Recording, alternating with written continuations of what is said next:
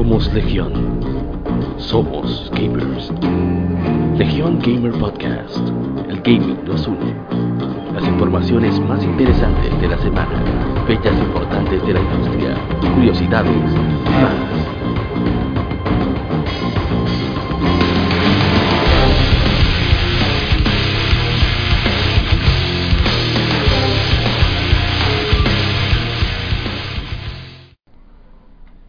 ¿Qué tal gamers? Hoy es un gran día para el gaming. Somos Legión Gamer Podcast. El gaming nos une. Y estoy con mi coro de siempre, incluyendo a nuestro invitado especial de la semana pasada, que se repite. No, no, porque no hay más. Bueno, sí. mi hermano de Cultura Cómica RD, bueno, ex admin de Cultura Cómica RD, pero en fin. Mi hermano Kevin Cruz. Saludos, mi gente. Bueno, bueno, bueno. Ey, toma un chin de pizza. pa. Abusador. Me la va a mandar a- a miles de kilómetros que estamos de distancia. Es un abuso. Y la de allá, que italiana de verdad, no como de aquí, fotocopia. Desde Moca, el gamer sin miedo. Y también encargado, CEO de Mocha Foundry. Mi hermano Amauris Vargas. Muy buenas noches a todos ustedes. Y desde Santo Domingo representando la Master Race. Mi hermano desde, no voy a decir el nombre del foro, pero de un foro de hace mucho tiempo, igual que, que a Maurice. Mi hermano Daniel Arturo Paredes. Hello, nuevamente. Bueno, en esta ¿Cómo semana, están? no, estamos, estamos tranquilos. Y en esta semana vamos a hablar sobre varios temas que han sucedido muy relevantes. Eh, vamos primero a hablar, por supuesto, de un Game Informe. Luego hablaremos sobre Game Femérides. En esta semana no tendremos ni Game Inside ni tampoco juegosidades. Porque son, son unos temas eh, bien fuertes que tenemos que comentar. El primer tema de la semana será eh, los resultados de The Game Awards. Después, eh, el caso de, que sucedió con este juego de David Cage y Quantic Dream, que se armó toda todo un show con respecto a la violencia que presenta el juego, y también pasó anteriormente con The Last of Us. Así que vamos a comenzar, pero antes de comenzar a debatir estos temas y ver las noticias, tenemos que hablar del vicio semanal.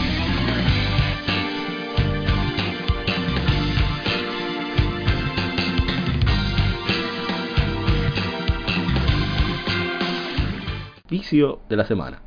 Eh, ¿Qué viciaron? Vamos a comenzar por Kevin otra vez. ¿Qué viciaste, Kevin, esta semana?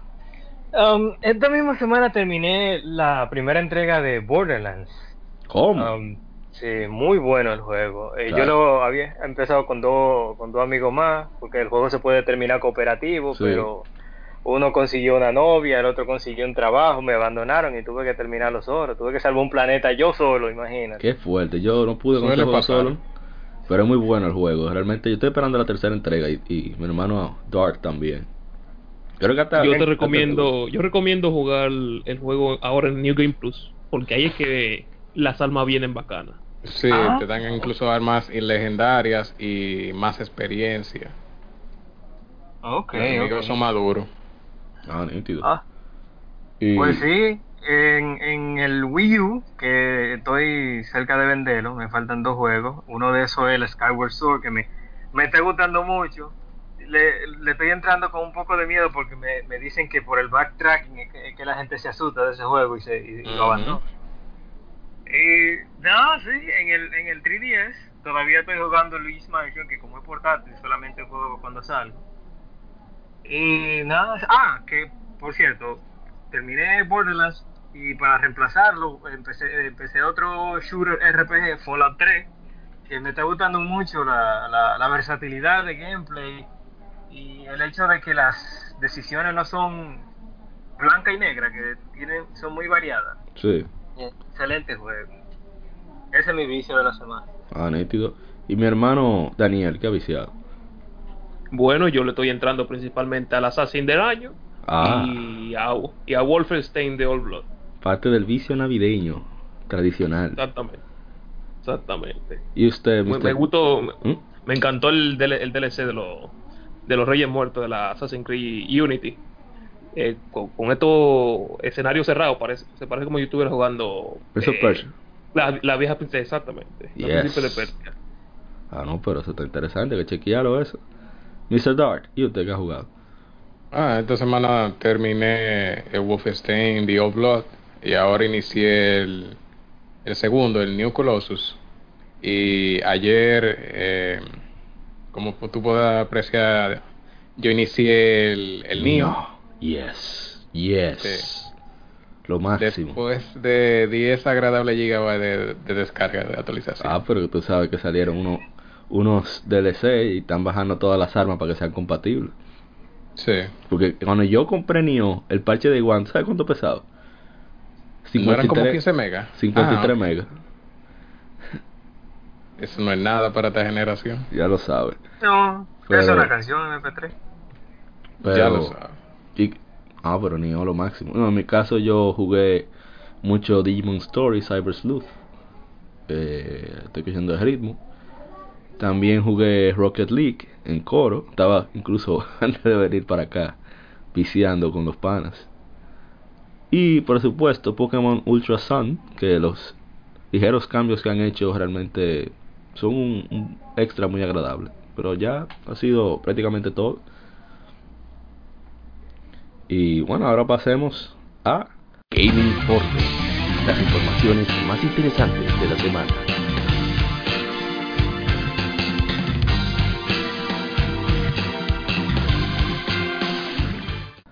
El Game Informe, las noticias más relevantes del gaming.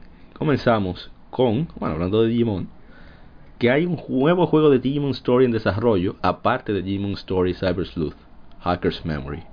Una entrevista que le hicieron a Kazumasa Haba, que es el productor de, de Digimon Story Cyber Sleuth Hacker's Memory, en 4gamer.net.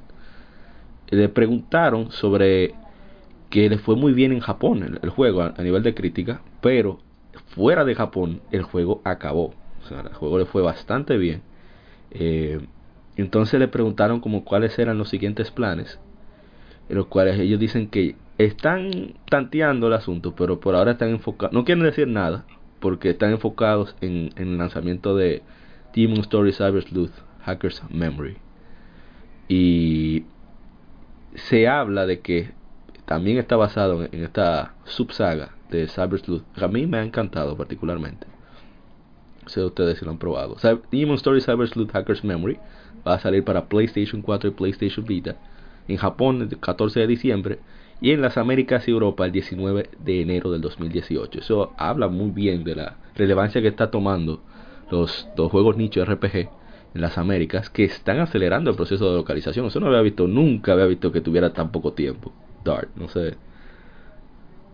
Eso, es- eso se ha visto últimamente, que están localizando los juegos más rápido. Yo digo que deben estar eh, haciendo la localización mediante van haciendo el desarrollo del juego. Algo deben tener, Sí. por lo menos, Sí. porque yo sé que los Namco con los Tales eh, está haciendo eso para lanzarlo más rápido. Porque ellos tienen que traducirlo en cinco idiomas para Europa, Sí. para el asunto de Europa. Y ellos tienen que acelerar la traducción, por lo tanto, en conjunto de cuando ya el guion y todos los... eh, básicamente lo, lo último que ellos traducen son los menús, pero el argumento y todo eso ellos lo van, tra lo van traduciendo. Mientras se va trabajando, ¿no? Se está. Esa- Entonces se va trabajando. Ellos terminan el guion de, de japonés, obviamente, y después de ahí lo, lo traducen en inglés.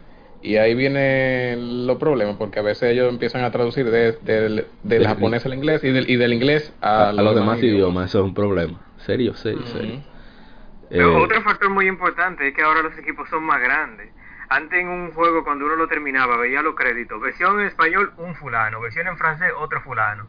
Pero ahora son equipo entero como de 10 personas traduciendo un es solo que juego. es, es, son, tienen mucho contenido, sobre todo esa Digimon, no sé si ustedes la han jugado, pero esa Digimon tiene muchísimo texto, pero mucho texto, entonces sale pesadito el, el, el volumen de contenido, traducir.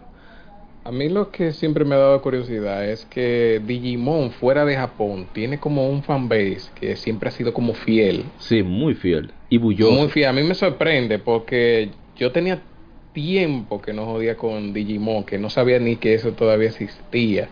Y me sorprende cómo fue aceptada la, la Digimon de, de Vita y, y PlayStation No, y que 4. la de la- la PlayStation Cyber Sleuth. Vita fue en, am- en, en Occidente la mejor vendida, vendió casi el doble, más del doble la versión de PlayStation 4. Y fue solamente digital. Si hubiese salido físico, quítate.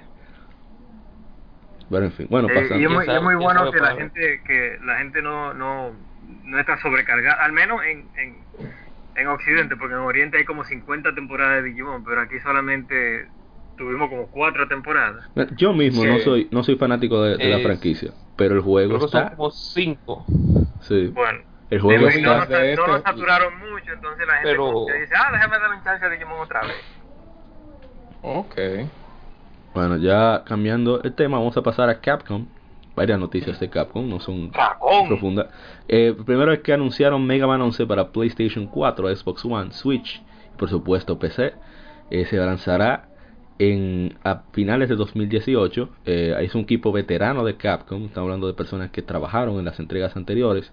Ellos estaban muy inseguros de tomar el proyecto, de que alguien podría eh, suplantar el supuesto vacío que dejó Inafune. Así que decidieron hacer el juego de 2.5D. Creo que lo están haciendo en Unreal, no están lo- los detalles, pero me parece que es en Unreal que lo están Se- haciendo. Parece ru- un río. Sí. Y, y se ve muy bien el juego, o sea, no se ve Hay que decir la espectacular, verdad. pero El se ve juego se, Se ve- se se ve ve- bien. Se ve como Mighty Number 9, pero más pulido. Más como, como nos pulido. prometieron Mighty Number 9. Exacto. Pero y la a gente mí, que que, Capcom, es lo que nos lo está dando. a mí me alegra que Capcom eh, le esté dando su vida a Mega Man. O sea, que ya otra vez volvió con la rienda de tomar Mega Man. Pero a mí me molesta en parte de que están abandonando la saga X. Esa es mi Me favorita, explico. la Ok, X. que viene, ok, yo sé que viene un collection. Desde la 1 hasta la X8. No, eh, la X7 no existe. Exacto. Ok. Que volan la Exacto. X7. Eh, pero ellos deberían soltar un poquito la Mega Man, tú Clásica. sabes, normal, clásica, y retomar la, la X, porque a mí me gusta el gameplay de la X. Sí, que eso de calar paredes, que, que el dash, que armadura, que... Genial. Ujú, a mí que me encanta. madura, todo eso, sí, eh, le da al juego más como un- más motivaciones para tú volver a los antiguos stage para averiguar los secretos que hay. Básicamente de la saga X fue que salió la saga 0 y la saga ZX por, por ahí mismo. Muy buena Sí. saga, Sí. me gustaron muchísimo. Pero... Sí, eh, la, la, la Mega Man era una cuadrilogía excelente. Sí. Una No, no tetralogía. necesito otro juego. ¿Eh? No, no, yo inventando. In- pero... Indie Creators eh, hizo un buen trabajo con la cero. Sí. Ujú. No, y Sí. Inafune estaba a cargo, o sea que... Con todo y Sí, todo, pero, él hizo su eh, Ahí fue que pasó, en esa temporada fue que pasó el, el, el amontonamiento de muchos títulos de Mega Man. Sí, ya el público. Sí. Network. Eso era Mega Man. Battle Network, eh, la Triforce, que... Digo, Star Force, Star. Force, ¿de qué se llama? Ajá, Sí, sí, el- incluso el, el creador, el, de, el developer, se confundió, él dijo como eh, Cometa, algo así, él dijo en, la- en el Twitch. Él ni él mismo se sabía el nombre. Es que son Ah. demasiados. No, pero qué bien. Y eh, siguiendo con Mega Man, eh, bueno, ya Tardo dijo que viene la colección de Mega Man X Collection para PlayStation 4, Xbox One, Switch y PC en verano de 2018. Esa es mi Hermosura. saga favorita.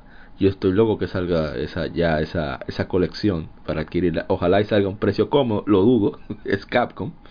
Si no se espera su oferta, pero a mí me no alegra mucho. la gran no me espero la gran cosa.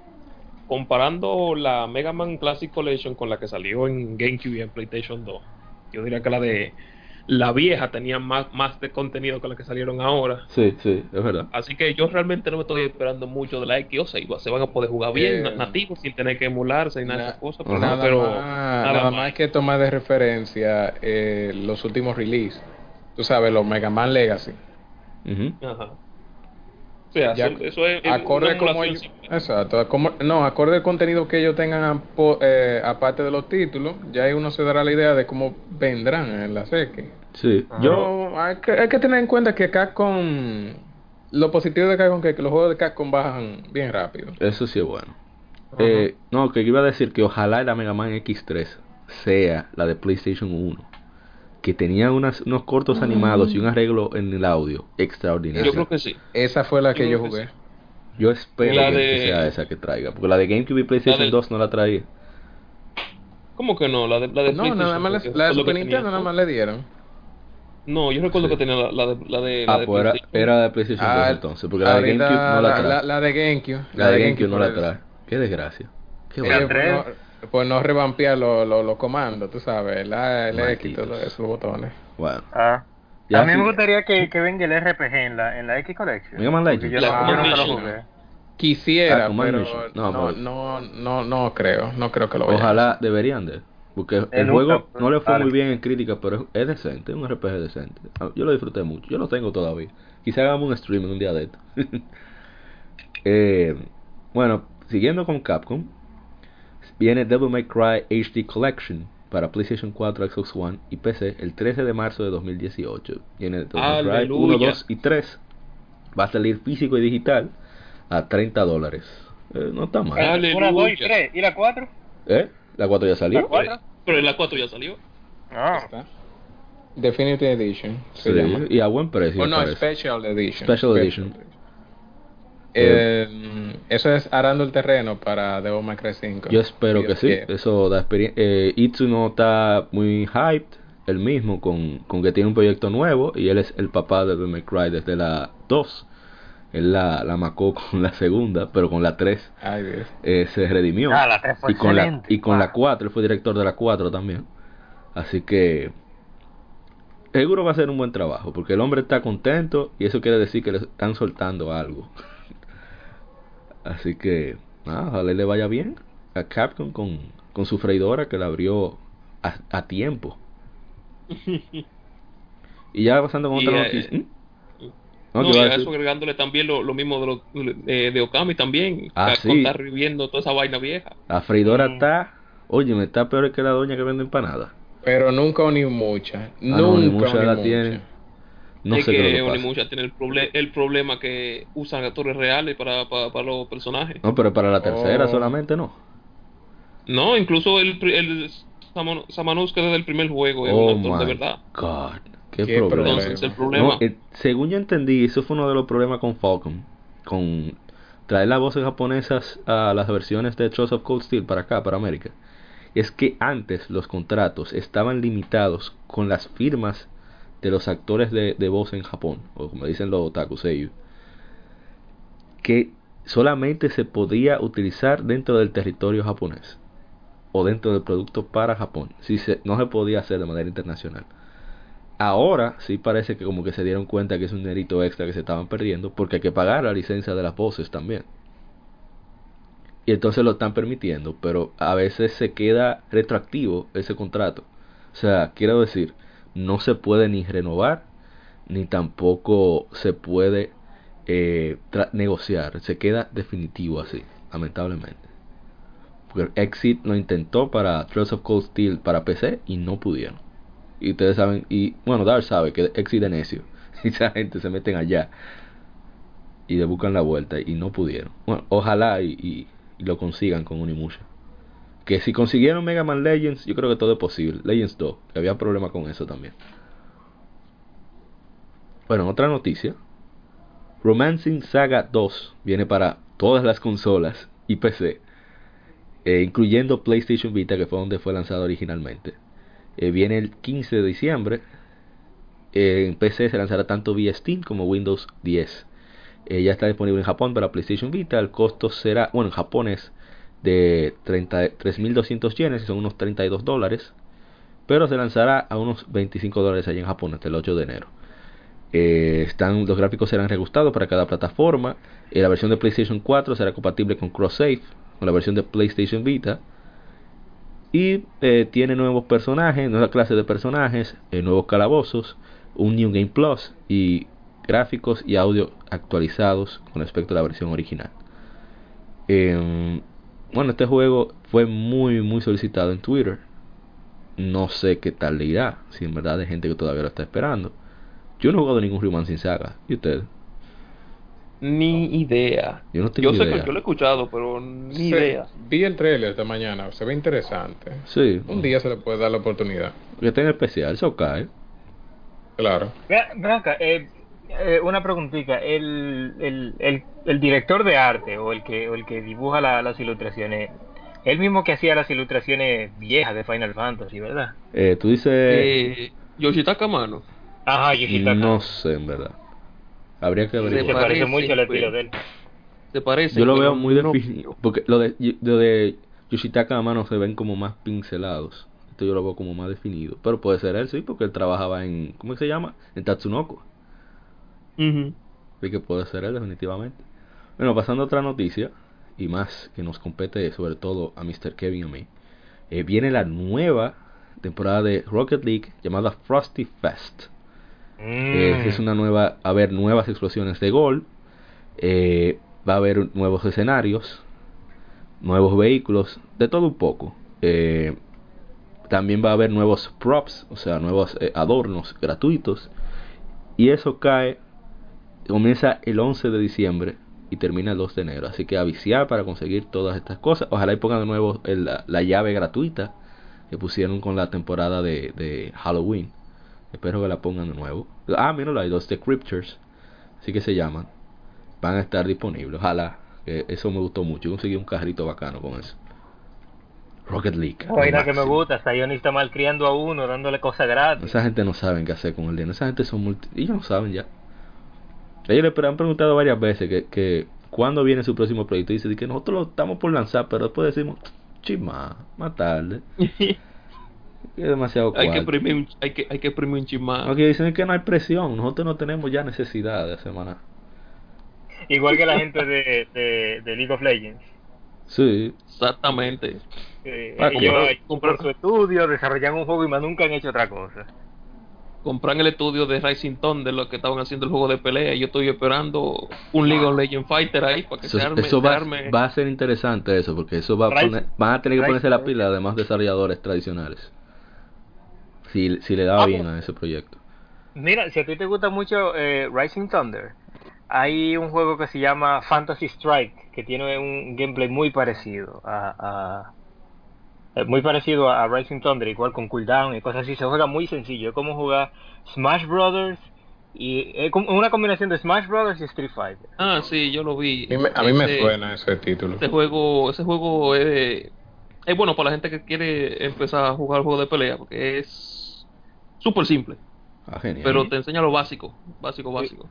Y al igual como Smash, que es simple, llega, se puede llegar a un punto a que, a que tú puedas hacer, o sea, es simple pero se puede Tiene dominar. profundidad, sí. Sí, exacto, simple pero profundo, exacto. Bueno, Sí, easy, Fantasy Strike, easy to start, hard to master. Claro. Eh, viene por ahí, anunció, me sorprendí de ese anuncio. Square Enix dice, nuestro viaje juntos comenzará un evento eh, grande en 2018. Hablando acerca de un próximo Tomb Raider, Square Enix anunció eh, ese mensaje, lo puso en su página de Facebook y en muchos lados. Viene un nuevo juego de Tomb Raider, eh, eh, motivados por nuestra meta de poner a nuestros fans primero. Creemos que sepan que no será mucho entre la revelación oficial y cuando puedan jugar. Nuestro viaje juntos comenzará en un evento grande en 2018. Simplemente no podemos esperar a llevarlos a la aventura, aventura que defina a Lara Croft. Bueno, eh, esperemos que no sea una exclusiva temporal para que vean dinero rápido. y bueno, ellos vieron dinero con, la, con, con Xbox. Microsoft cubrió unas ventas grandes, a pesar de que no vendió tanto. Bueno, no creo que ellos cometan ese error otra vez. No. No, y, y que pongan una fecha tan mala como la que como fue la primera. Ay, Dios. Eso fue terrible, eso fue doloroso de ver. Junto con Fallout 4, qué error. Son públicos diferentes, decían. No nos afectará, decían. Pero Fallout 4 y creo que el nuevo Carlos Duty también de qué tiempo. sí. Pero ojalá y Eso fue en, Navi- fue en Navidad que lo tiraron. sí, ahí No. mismo, entre Fallout 4 y No, Call of no, Duty. cerca. Ajá. Ujú. Eso fue terrible. Ahí dio el juego con más high del año allá en 2015 y lo, lo van a tirar ahí, ay, ¿no? Independientemente de cómo haya sido, haya sido falado, yo tengo mi opinión sobre ese juego en específico. Pero, el nada, hype- vamos a darle para adelante. Claro, el hype es el Ah. hype, o sea, Eso es lo que ahora se le llama un Titanfall 2. exacto. Ñaño. un juegazo, pero sale entre Call of Duty y Battlefield 1. Unos genios. Bueno, cambiando de tema, tenemos que el PlayStation 4 llega a 70.6 millones de unidades vendidas. La bestia. Y el desgraciado PlayStation VR, lo odio, llega a 2 millones. Las ventas de juegos en PlayStation 4 van sobre 617.8 millones. Ay, santísimo. Es Pero está increíble. alcanzando el Play 2 entonces. Sí, eh, no creo que lo le alcance, pero eh, puede ser que llegue a los 100 millones, por lo menos. El ritmo que lleva es incluso mucho mayor al del PlayStation 2. O sea, Sí. comparado con los años. Mm. O sea, pero pues existe la posibilidad de que llegue un momento que ya paren las ventas. Sí, ¿Sabes? Puede ser que ya el público mm, ya no encuentre interés. que mm, Ahora mismo está muy difícil. Eh, y lo otro es que Sony meta la pata y diga, miren el PlayStation 5, aquí lo tienen. Sí. Va a salir Ah. Entonces obviamente las ventas van a empezar a bajar. sí. Sí. O que se piratee. Hay que ver porque ya estos baratos han, lo han puesto tan incómodo con el asunto del pirateo que se actualizan muchas cosas. Entonces, mira el Vita, el Vita lo, lo hackearon y ya después del 3.60 eh, los hackers no han, vuelto a, no, no han vuelto a hacer nada. Están ahí. Vamos que, Ujú. porque ellos no lo, para que no lo jodan, ellos mismos dijeron, ok, todo lo que vamos a hacer lo vamos a hacer en esta versión. sí. Porque eso fue, para no estar peleando tanto con Sony, está bien, nos quedamos con esta actualización, denle para adelante. Sí, porque Sí, pero ya tú el- sabes el- que ellos están esperando. El asunto con el PS Vita es que como comparte servidores y archivos con el PlayStation 4, tienen que cuidar a la niña linda usando el pato feo. Entonces, Cuan- ¿Mm? Cuando ellos la corten, es posible que ya ahí lo- los hackers la pirateen en la última vez, en el último, en la última claro, versión. ya. claro. Exacto. Eso es Bueno, cuestión de pues. buscar exploit. Yo estoy sorprendido con las sorprendido con las ventas del PlayStation VR. Estoy anonadado completamente. Dos millones. Y ahora lanzaron una versión más ligera, todavía más ligera, mejor dicho, y más y a mejor precio. Unas ofertas ahí. Eso yo creo que ellos le están sacando ya su ganancia definitivamente. Al, al VR. Pero nada. Veremos qué sucederá. Ojalá. Sí. Bueno, mientras, no se, mientras no se enfoquen nada más en VR. eso espero yo. Vamos a ver, vamos a ver esta noche, ahorita. Aunque seguramente más del se- 80% de los anuncios sean de VR, como siempre. Pero nada. Eh, bueno, una noticia muy buena para mí. Bueno, para todos. Dragon's Crown Pro viene a Occidente en 2018. Con unos visuales y presentación que incluye soporte para 4K.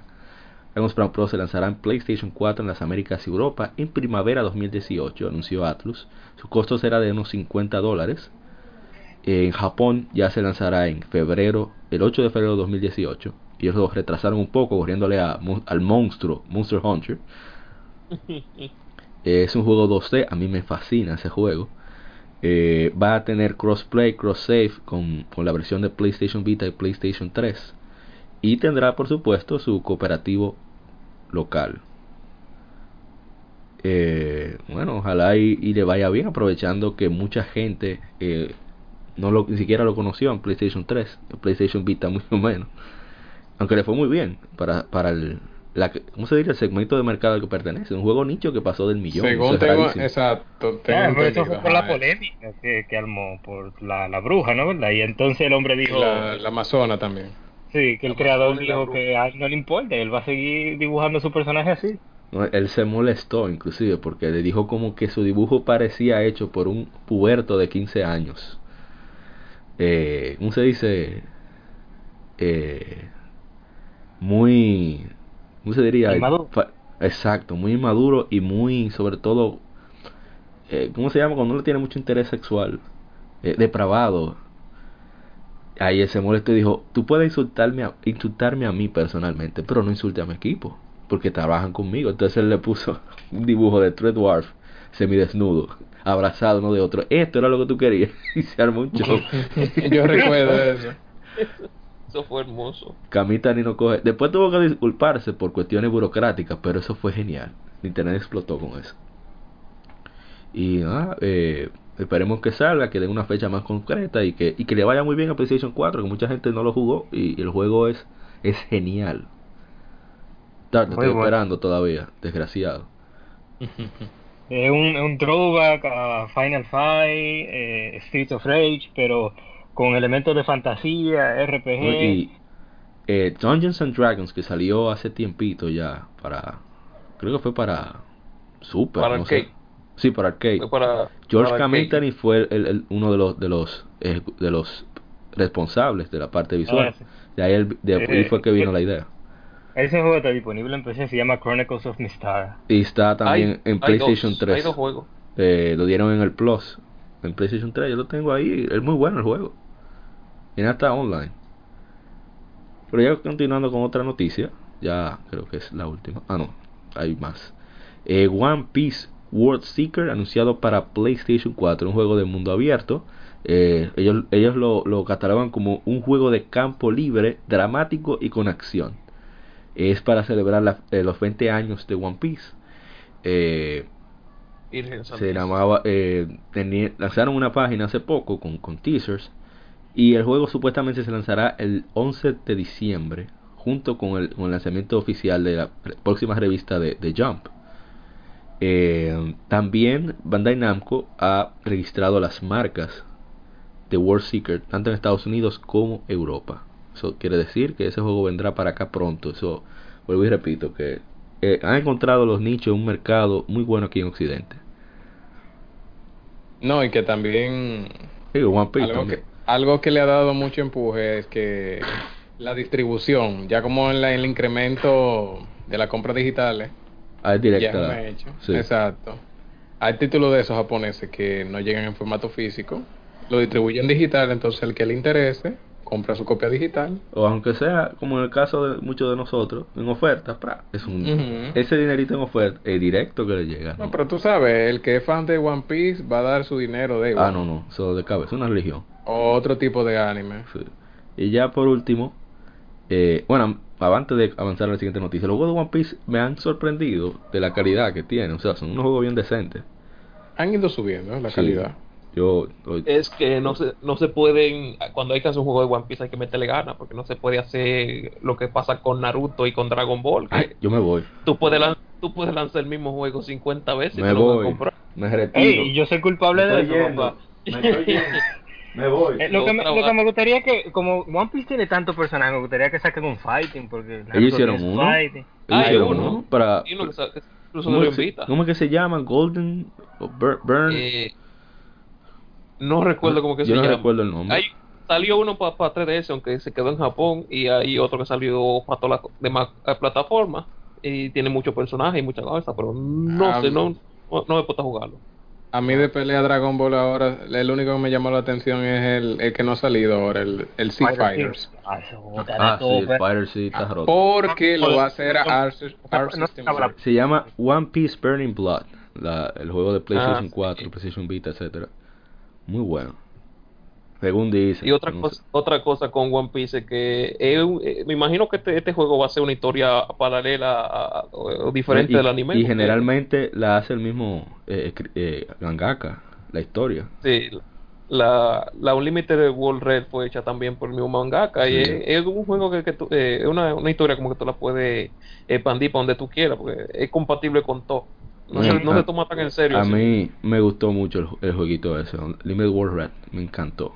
No es Ah. que la última juego de la, la última Coca-Cola del desierto, pero es un juego que que te, que te incita a jugarlo y que es bien divertido. Claro, y entonces están los personajes que a ti te gustan de One Piece. Mira, yo tú no, tienes yo, ni veo el anime de One Piece. Ah, yo, yo digo en general, a ti. no, no, a eso me refiero. O sea, el juego es tan bueno que me motiva a jugarlo, aunque no soy fan de la franquicia. Ah, ok. A mí me gusta mucho. 800 eh, la- yo, no, yo, no leo, yo no leo One Piece, pero me han, me han hecho historia del mangaka. Y el, el mangaka es muy ambicioso y, y quiere hacer lo mismo que está haciendo Marvel, que quiere hacer varias historias en el mismo universo de One Piece. Yo escuché que. No sé si ustedes han escuchado de este anime, se llama Wraith Master, que es con un tigre, Ah. con una, una cabello blanco, con una espada grande como Cloud. Sí, sí, sí. Sí, yo he escuchado que Wraith Master y One Piece están en el mismo universo. Oh, ¿Cómo ser?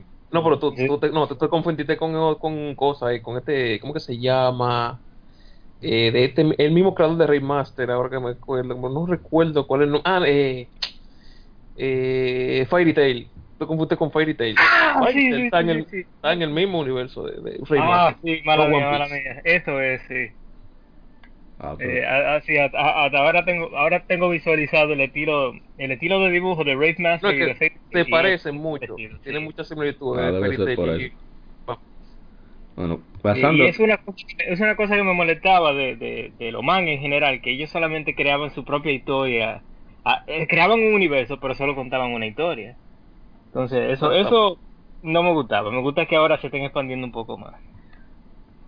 Ah, bu- bu- atrás del efectivo, el efectivo que manda. Bueno, cambiando de noticia, eh, House Marquee va a utilizar Unreal Engine 4 exclusivamente de ahora en adelante. Seriadores de Resogun Next Machina eh, han adquirido la licencia de Unreal Engine 4 para un título sin anunciar. Ellos eh, dijeron que ya no se iban a enfocar en, en los juegos arcade. Con Next Machina se, se guayaron, pero feo. Saliera para PlayStation 4 y PC. Eh, van a explorar nuevos géneros, incluyendo experiencias multijugador con comunidades robustas. Eso a mí no me gustó mucho. Mm. y se van a alejar de- del género arcade. Eh, también van a dejar su, su motor, que era original, era propio, que habían hecho durante más de 22 años. Es una Correcto. lástima que, que hayan tenido que moverse de, de su fuerte para buscar nuevos lares y sobre todo adquirir más efectivo. Y Para mí fue... En especial en tal, tal territorio minado como el de, el de buscar a muchos jugadores, una, un- como un- Sí, una experiencia con es muchos difícil, jugadores. es difícil, Es difícil con tanta competencia que hay. Sí, y sobre todo gratuitos, cuando son gratuitas. Mm. Pero ojalá y Housemarque eh, se vuelva a enfocar de nuevo, que ojalá y Sony también eh, siga contratándolos para esas experiencias arcade, que no lo dejen completamente de lado.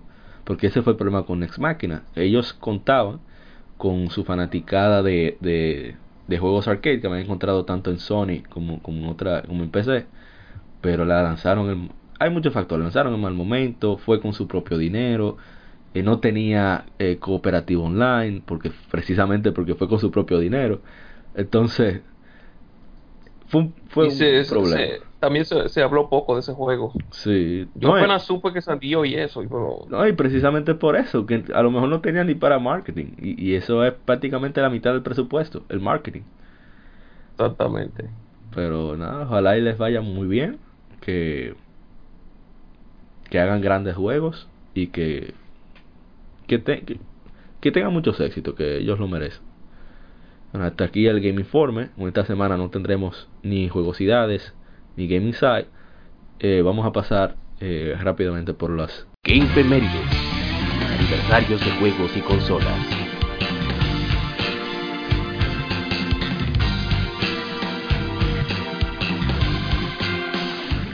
Game Femérides. En esta semana hubo unos cuantos lanzamientos importantes.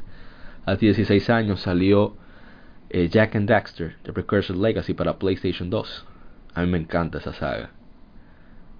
Es sobre Jack el- y, y Daxter, su, su el Otzel. Más necio que el carajo. Me encanta la pose que ellos siempre tienen cuando consiguen los... los ¿Cómo llaman? La, la energía esa que ellos consiguen. Yo voy a tener que bajar el, el emulador para jugarla porque no hay de otra. No, la versión de PlayStation Vita, es, eso no existe. Eso es Mega Man X7. La primera se llama The Precursor Legacy. así. Ajá, sí. Eh, es muy heavy porque eh, Jackie Daxter es una de las es una de la ah, es una de la de, de la franquicia que crece contigo que al principio parece como que es de niño y poco a poco la historia se está poniendo más profunda y más Ajá. madura No, sí, porque en el primer, en el primer juego ni siquiera. Es un eh, Mario, siquiera prácticamente. hablaba. Sí. Es como Sly Cooper, que Sly Cooper tú lo ves y tú dices, ah, esto es un juego de, de- de niño, pero si tú escuchas la interacción entre los personajes, No, no, ahí no. mucho, mucho tema adulto. Pero, pero, pero, pero muy adulto. So, comenzando Sí. con, con, con la detective. y la Ah, vaina eh, que le dice Sly. Carmelita. Eso es terrible. Eso no es Ay, Dios mío. Ah, pero también, así sí, de esa- 16 años y el mismo día, el, el 3 de diciembre, salió Super Smash Bros. Melee. La Ay, mi religión. madre. ay papá Ay, mi madre. El ¿Dónde de- está Roberto? ¿Cuántos controles, Dios mío, se te dañaron por culpa de ese juego? y cuánto dinero hizo Nintendo No, no, eso es terrible. El GameCube quizá no vendió mucho, pero vendió muchos controles, sí estoy seguro. ya lo hace Eh, y es un juego que hasta ahora man, tiene una influencia increíble Sí, es... Eh, fue, fue por ello que metieron, a- o sea, fue la comunidad es tan apasionada de Mere que lo metieron en, en el, en el, en Evo Tour. En el Evo, ajá. Importante. Te- sí, sí. Está alejando Kevin. Ok. Te estaba alejando Kevin. Para que te acerque más. Ah, perdón. Ok. Y ahora mismo Nintendo, yo creo que gracias a esa comunidad que ahora Nintendo está metido en los esports, con eso de Splatoon, Sí. la nueva Smash. Está intentando, por lo menos. Sí, sí.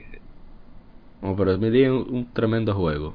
Lástima que solamente como cuatro personajes son competitivos. Ah, Pero- doble, doble Fox, en Final Destination. Un clásico. Un clásico. Un clásico. Pero para Game Boy Advance salió hace 15 años, que fue donde yo pude jugarlo por primera vez. Legend of Zelda Link to the Past, Four Sword. A mí me encantó, esa es la base de, las celdas. Bueno, quitando Breath of the Wild, que ya es un reinicio prácticamente, en mecánicas y eso. Pero las partituras, etcétera, etcétera, yo pude jugarla ahí gracias, como, como en esa época todavía tenía muchos apagones. Esa versión de Game Boy Advance me vino nítido. También esa fue la primera vez que yo pude terminarla. Porque en Super Nintendo una vez me lo prestaron, pero como era prestado Dime y tú, ese juego... prestado. Mi madre. sea, Bueno, ahí, eso fue, ahí, ahí fue donde yo le di también, ahí fue donde yo la, la, la terminé, recuerdo yo, morí exactamente 111 veces, Ay, mi lo madre. dice al final. wow. Sí. En mi cuarto. no, el juego no era fácil, ¿no? Y era largo. Es largo. Yo incluso recuerdo que para abrir los extras de la versión de Game Boy Advance, yo tuve que buscar otro Game Boy con, Con el juego. con, con el juego para lo de... Las medallas que Eh. hay que sacar. eh, Medalla del coraje, era que se llamaba algo así. En Force Sword. Ujú. Era genial Force Sword, me encantó.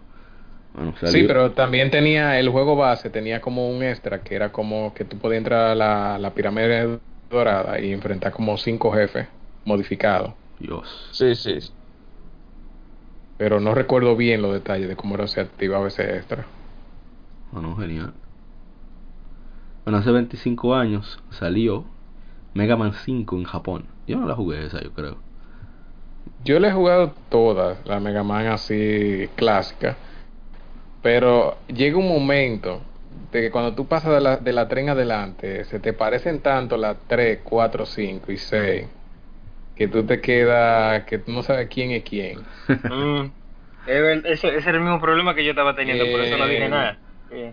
Entonces, ya después de ahí, Mega Man varía en, de las 7 A la, y Mega a la Man- 8. Mega. Mega Siete y Man ocho. Bass. Ajá. Ajá. 7, 8, Mega, Man- Mega Man Bass y 8.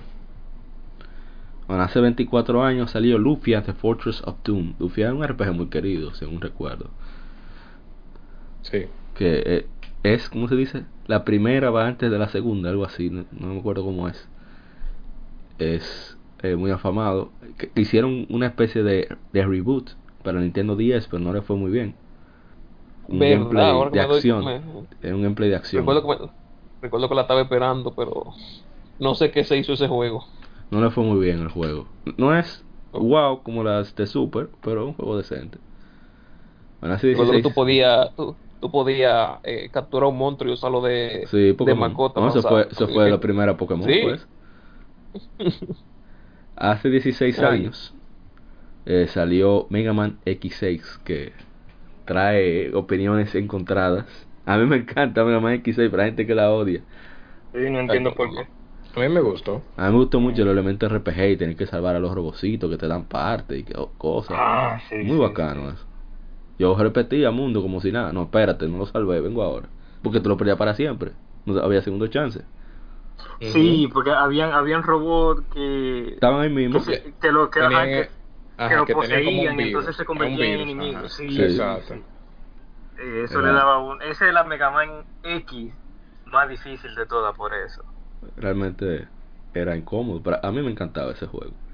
Bueno, yo me, acostum- me acostumbré tanto a, a esa Mega Man que yo no, no sé, como que no recuerdo que fuera tan difícil. Sí. No, uno, u- la primera Mega Man que yo pasé fue la X3, ese juego un callo ahí. Ay, sí. Mi madre. Bueno, Cuando es- yo, yo, yo, preguntándome cómo fue que yo pasé esto, que la estaba jugando recientemente. ya yo lo me quedé en la, en la batalla final, yo, ¿cómo fue que yo llegué hasta aquí? Bueno, eh, Pero no, yo. De nuevo, el juego salió hace cuánto, 24, 23 es que no había más nada.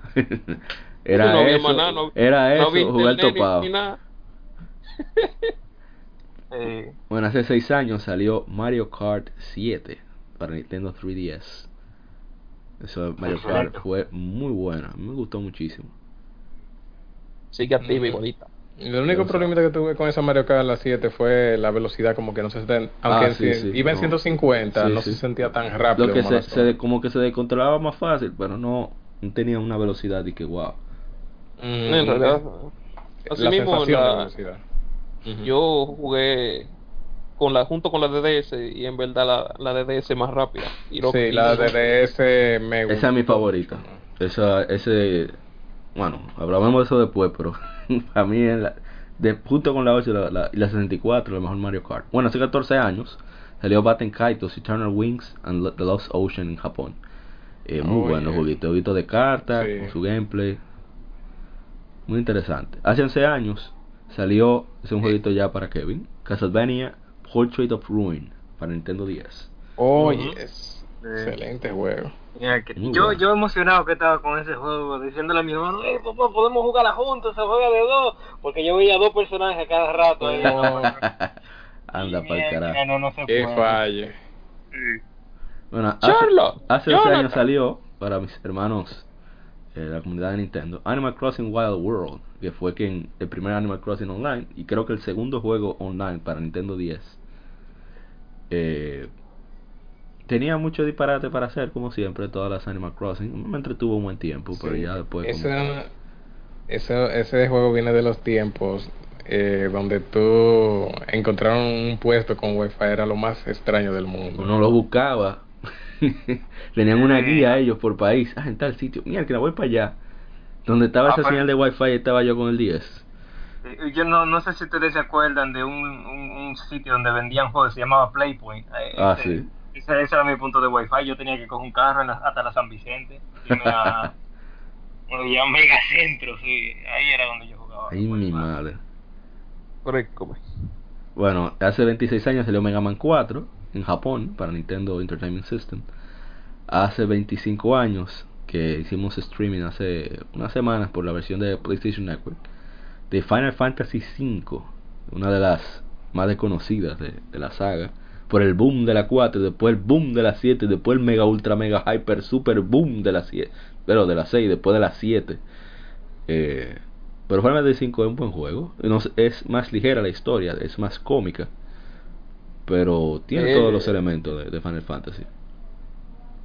¿Qué iba a decir? Y, ti- y tiene el, el, Es- es- el más- es más system tipo- más refinado. Sí. No, el El audio juego es- está, está orientado a, la- a, a- a preservar el ambiente y toda esa vaina. Ajá. Ujú. es, Ah, sí. es ecologista. Ah, esa, esa es la de, los, la de los meteoritos que caen al principio del Ujú. juego. Ajá. Ah, sí, sí, ya me acuerdo yo. Peleando para, para recordarme si es verdad. Para Super Nintendo salió hace 21 años en Japón Dragon Quest 3, que saliera aquí para Game Boy Ay, Color. papá. Hoy, precisamente 8 de diciembre, salió para Game Boy Color en Japón. Hace, eh, hace 17 años salió Grandia 2 para Dreamcast. Ya, estoy esperando un, un remaster de ese juego y nada de nada. Porque eso, ¿no? Grandia es increíble. No, es que el problema es que Grandia lo tiene Gongo Entertainment. Esa gente tiene tanto dinero que no ve necesidad de freír como Capcom. Ese es el problema. Ellos lo lanzaron para PC, ¿no fue, eh, Daniel? Eh, yo nada más recuerdo que tiraron fue la, ¿cómo se llama esto? Las Case of Arcadia para PC. No, no sé la, la Grandia. No, porque Déjame Skies ver. of Arcadia, acuérdate que de PC. De, perdón, de, de Sega. Por eso son más, más flexibles con eso. Pero en el caso de eh, Grandia, es de Gongo Ah, Entertainment. sí, sí, sí salió, salió Ah, la. Grandia 2 Anniversary Collection. Ese deberían portearla para PlayStation 4 para uno jugar la cosa heavy. Eh, hace 10 años salió Lost Odyssey en Japón. El verdadero Final. Fantasy 13. Yo me voy, me voy. Me estoy yendo. Qué juegazo. esa, oportun- esa oportunidad es desperdiciada. Que lo tiren para Windows 10 también por ahí mismo. Claro, que lo saquen en PC, que aprovechen que, que hay un, un- ya, gracias a existe tantas editoras, se han creado un, un- un culto de, de, de RPG japoneses, y eso es un juegazo. Vuelvo y repito, el verdadero Final Fantasy 13 es Lost Odyssey. Dígale, Dark. Sí. Mira, ya, Eh, que, ah, hablo el hombre. Escúchame, apa, pero ahora mismo estoy yo googleándole en imágenes porque para pa, pa acordarme del juego, en una de las imágenes está los tres personas, está la portada del juego, pero en vez de decir los otros, dice Final Fantasy 3. Míralo ahí. Estoy hablando. El verdadero Final Fantasy. Ya lo sabes. Ah, pero solamente Uno está tiene- para 360, ¿verdad? Ajá.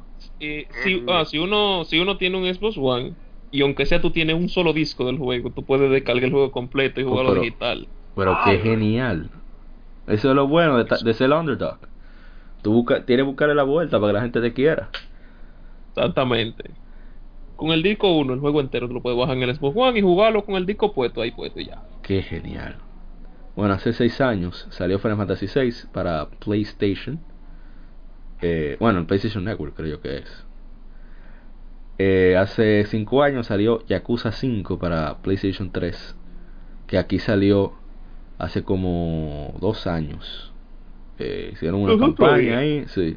Y salió tremendo juego. Eso, no fue un show para nosotros tener eso. Pero un show. Salió también, veamos por ahí, el Yakuza 2 hace 11 años. Y ya para terminar eh, con esta efemérides, salió Rogue Galaxy en Japón hace 12 años. Uno de mis RPG favoritos de, de PlayStation 2.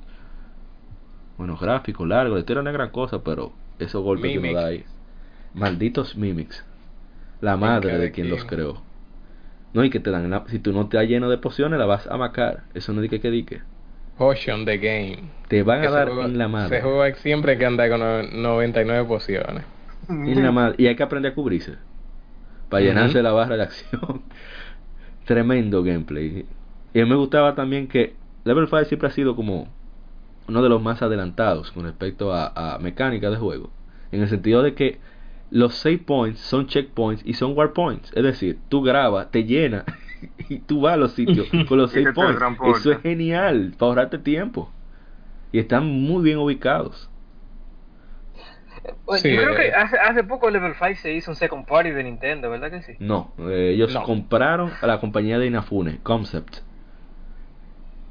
Ah, no, no, espérate, espérate. Yo, me- yo estoy hablando de, de Next Monolith. Level Game. Ah, Next Level Games. No, sí, sí, Sí. Next Level Games. Los canadienses sí, ellos hicieron parte de Nintendo.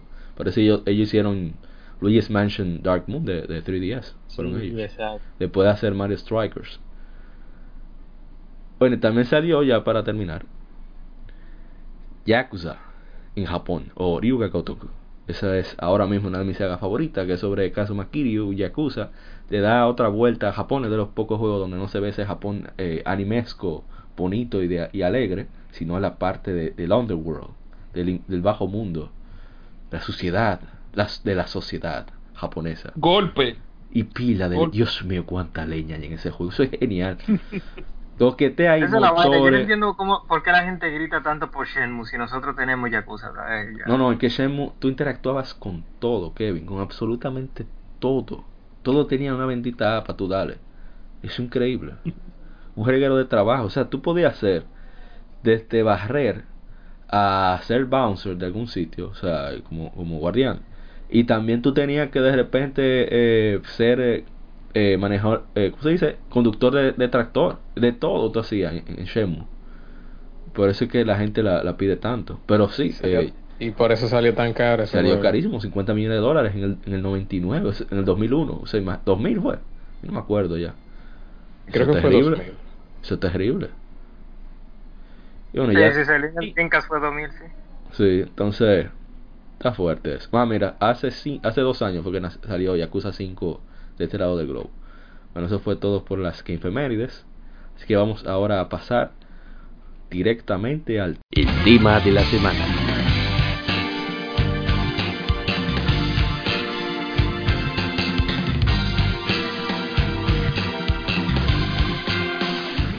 tema de la semana y vamos a comenzar con eh, el tema de los videojuegos que todavía son considerados entretenimiento infantil. Y tenemos el primero con el caso de The Last of Us, el trailer presentado en el, Paris Games Week, que se armó todo un show hablando acerca de la violencia de género, a pesar de que es está establecido que The Last of Us es un mundo muy cruel, un mundo despiadado, donde, donde es de busca sobrevivir de la manera que sea, mostrando lo, lo peor y lo mejor de la humanidad a la vez. Sí, sí, suena The Walking Dead, pero de eso se trata de Last of Us, por eso su popularidad. Es Y que todo, todo, todo- todos los escenarios son así. Bueno, Exacto. en el mismo, No, que- en el mismo y eh, que- Daisy, en. Daisy, que es eh, un juego de zombies de esa vaina, los person los jugadores es, se actúan exactamente así mismo. Tú- Se hacen amigos y de repente, ok, no, ya no te necesito, vamos, déjame Pan. traicionarte, matarte. y- la todo. madre. Y que parte de la popularidad de, de The Last of Us es, es que en su tiempo The Walking Dead estaba en unos niveles de No, no, audiencia. no, eso era todo Increíble, incluso entre los comerciales te ponían eh, trailers de- del primer juego de The Last of Us. Entonces me sorprende, es verdad que es medio cruel de partirle la- el brazo con un martillo a una carajita, pero, Sí, pero, es el mundo en que se mueve eh, y es para adultos. No, no, no, pero que en, es un universo. La gente que se está quejando de eso parece como si no hubiera de, eh, The Walking Dead. Porque si fuera así, la mandarían a cancelar esa serie. Porque en esa serie hasta matan niños. Como que la vida es un relajo. Claro. Exacto. Matan niños. Entonces todo el mundo se queda, ok, bien. Entonces, oh, un videojuego, porque creen que los videojuegos todos son para niños, cuando eso tiene su sistema de categoría como si tú fueras a ver una película. Si tú fueras a ver una película, eso es como si yo viniera donde ti, que tú tienes como toda tu vida viendo eh, que sabes del cine, y yo te diga, no, eso es para niños. ¿Por qué? Ah, porque yo vi para de película infantil, y el que ve eso nada más ve película de niños. Y, y viene Akira, pra. Dice para Ah. niños. Pero no, no, no, eso es terrible. Y ahora con Detroit Become Human, que es el juego de Quantic Dreams, dirigido por el cineasta frustrado, perdón, por el señor David Cage. Eh, y vemos que se ha armado todo en el Parlamento británico ya eh, están ya regados completamente con Detroit Become Human por el último trailer que presentaron que donde tomas eh, eh, cara creo yo que se llama el personaje. Y la gente se molestó muchísimo que, que tú tenías diferentes salidas y una de ellas era que la niña mataba al papá que era un abusador eh, que Cara era que mataba al papá eh, que él- él- ambas se escapaban un, un, un sinnúmero de, de, de secuencias El problema es que e- ellos no quieren que se toque el tema de problemas familiares. Eso es lo que ellos no quieren. Ese tipo de que de violencia sí, no no la quieren ver en un Sí, videojuego. ahora, ahora el problema no es la violencia en sí, la sangre, no, no, no es el problema, que fue lo que sucedió en los 90 con Mortal Kombat y que trajo como consecuencia la creación de la oficina de evaluación de, de, de juegos, Entertainment Software Rating Board. Ahora es el tipo de violencia, o violencia de género o, o violencia doméstica, es una desgracia. Entonces, los juegos, el entretenimiento refleja lo que sucede en la sociedad, en diferentes maneras. Entonces, si, si está evaluado y, y, y está con, con una etiqueta acorde al público que va dirigido, Exacto. ¿cuál es el problema? Mr. Kevin, usted que maneja tanto películas, cómics, ¿qué usted piensa al respecto? ¿Se ve ese tipo de, de persecución eh, enfermiza en, en esos medios? Claro que sí. El problema es que ya la sociedad todavía no, eh, la sociedad todavía no madura en cuanto a el conocimiento de su, de su entretenimiento. Cuando una, cuando la gente ve el cascarón y, y cree, ya, ya cree, ya cree de inmediato de qué se trata, de qué se trata la cosa. Y, o sea, no, no, no, no le estamos vendiendo, bueno, yo no, yo no soy David Cage, pero la industria de los videojuegos no le está vendiendo cosas directamente a los niños, ¿me No. entiendes? Eh, eh, como, como estaba diciendo eh, a Maurice, que eso ya, ya está etiquetado. Eso, está, está- eso, eso es la industria diciéndole, oye, no le estamos vendiendo eso directamente a un niño. Que si un niño quiere comprarlo, tiene que ser responsabilidad del adulto. Entonces, Sí. es la cosa. Ah, lo, am, mi problema no es que la gente, mi problema no es, la, no, no es la gente en sí, porque la gente tiene todo el derecho a molestarse, pero es que el gobierno se meta en los asuntos en el que un padre eh, eh, o, o madre es, es el que tiene que responsable, ser responsable. Completamente de acuerdo. O sea, todos los años que eso- esas personas tienen cayéndole atrás solamente a Grand Theft Auto 5. Pues tumbar. Auto, ¿cuánto, cuánta, San Andreas, ¿qué, ¿cuánta vaina no ha hecho San Andrés? No, no, Ay, eso es ay, terrible. ay, Y más No, para y más pa atrás. y estamos, y, Los estamos- Rock- Entonces- y estamos hablando de que hubo consecuencias letales con San Andreas por no, irresponsabilidad de padres allá en Estados Unidos. y- es- ajá, ahí es que voy. los padres agarran ese juego y se lo dan a sus niños. Y muchos de esos padres saben lo que es Sí. y como quiera se lo compran. Incluso en la tienda de, de videojuegos a donde yo voy, no sé si en, en Santo Domingo la tienen, hay un póster grandísimo donde están cada una de las etiquetas de la ESRB diciéndole, hey, diciéndole qué quiere decir cada una. Que ah, No, la pero E trae un, para todo el trae un mundo. manual en francés. eh, o sea, todos los, los juegos traían, ahora ya, ¿verdad? Eliminaron todo eso. Pero antes, sobre todo en la época de San Andreas, y, y hasta como la mitad de la generación pasada, que ya se eliminaron los manuales, traían un pequeño manual en inglés, en español y francés, explicando cada etiqueta, cada, cada regulación, el por qué, eh, quería decir eh, eh, mild violence, qué quería decir cartoon violence, ese tipo de cosas, lo explicaba detalladamente, hasta en español, y ni así. No obstante, hay que decir que no sé qué es lo que sucede en Estados Unidos, pero aquí yo he visto niños jugando Grand Theft no se ven esos problemas tan graves. Claro, tampoco es que hay tanta facilidad de acceso a armas, pero es como una cultura de violencia que hay en otros países mayor, o no sé, o, o es que los padres latinoamericanos aquí en Latinoamérica eh, tienden a estar encima, un poquito más encima de sus hijos y decirle es un juego, te puedo inventar, te exploto o algo así, no sé. No, sí, bueno, sí, realmente aquí, aquí en Latinoamérica se les- no, no dan más atención que allá en Estados Unidos, por ejemplo. Y por eso que estamos más cuerdos que, que toda esa porquería que vemos allá Yo me afuera. voy, me voy, estoy lleno. Hombre da en la madre, si no, no se puede. No, pero es es que hay que aceptarlo, loco es loco, juegue o no juegue, va, Sí, va a buscarse la forma de, de- de Y- hacerle daño a alguien. Y más como tienen esa cultura en Estados Unidos de que los niños se tiran en la escuela con armas y matan a lo que puedan. En otros Mm. países que eso, eso es muy raro verlo. Sí. Ya eso es una cultura de allá. Exacto, cu- cuando aquí pase, yo lo veo en la noticia y yo digo, ah, hoy es jueves de seguro. Es lo normal. Qué fuerte. Bueno, ojalá y, y lleguen a un acuerdo que no se meta el gobierno, que, que puedan responsabilizar a los verdaderos responsables, para la redundancia, y que acepten algún día, que no va a pasar, quizás en dos siglos, que el entretenimiento también es para adultos. Usted no va a llevar a un niño a un, ¿cómo se llama? A un, a un sitio de strippers o de table dancers. No, eso es para adultos. Tú no vas a llevar a un niño a un bar donde hay- venden alcohol. Entonces los juegos es igual. Tienen su etiqueta, tienen su clasificación de acorde, de acuerdo al público que va a consumir ese tipo de juegos. Si usted se lo da a niños, es responsabilidad suya. Usted tiene que, los padres tienen que ser responsables de sus hijos. Pero nada, eh, ojalá y, y, y lleguen a un acuerdo la gente de la ESA que, que pase su maletín. Ups, me voy. Estoy pasando. No, pero ya pasemos ya al otro tema, que es The Game Awards, que, que fueron al momento de esta grabación anoche. Eh, me, me gustó mucho cómo se hizo el montaje. Eh, subió muchísimo la calidad. Incluso en vez de ver los benditos raperos del año pasado, fue una orquesta filarmónica muy, muy buena. Invitaron a Tina Wu, que es una chelista de origen asiático extraordinaria. Ha trabajado hasta con Hans Zimmer. Eh, tiene muchos álbumes en Spotify, eh, revisen el que pueda. Ha hecho medley de videojuegos también. No sé si porque sea gamer, pero tremendo los, los, los covers que ella ha hecho. Y en general yo creo que fue, creo que es el, el evento mejor preparado. O sea, se vio que hubo inversión. Hubo, se vio también con los anuncios que, que los patrocinadores creían en el evento y, y por lo menos es un aparataje, un bulto más para mostrar el, el poderío económico del gaming, digo yo.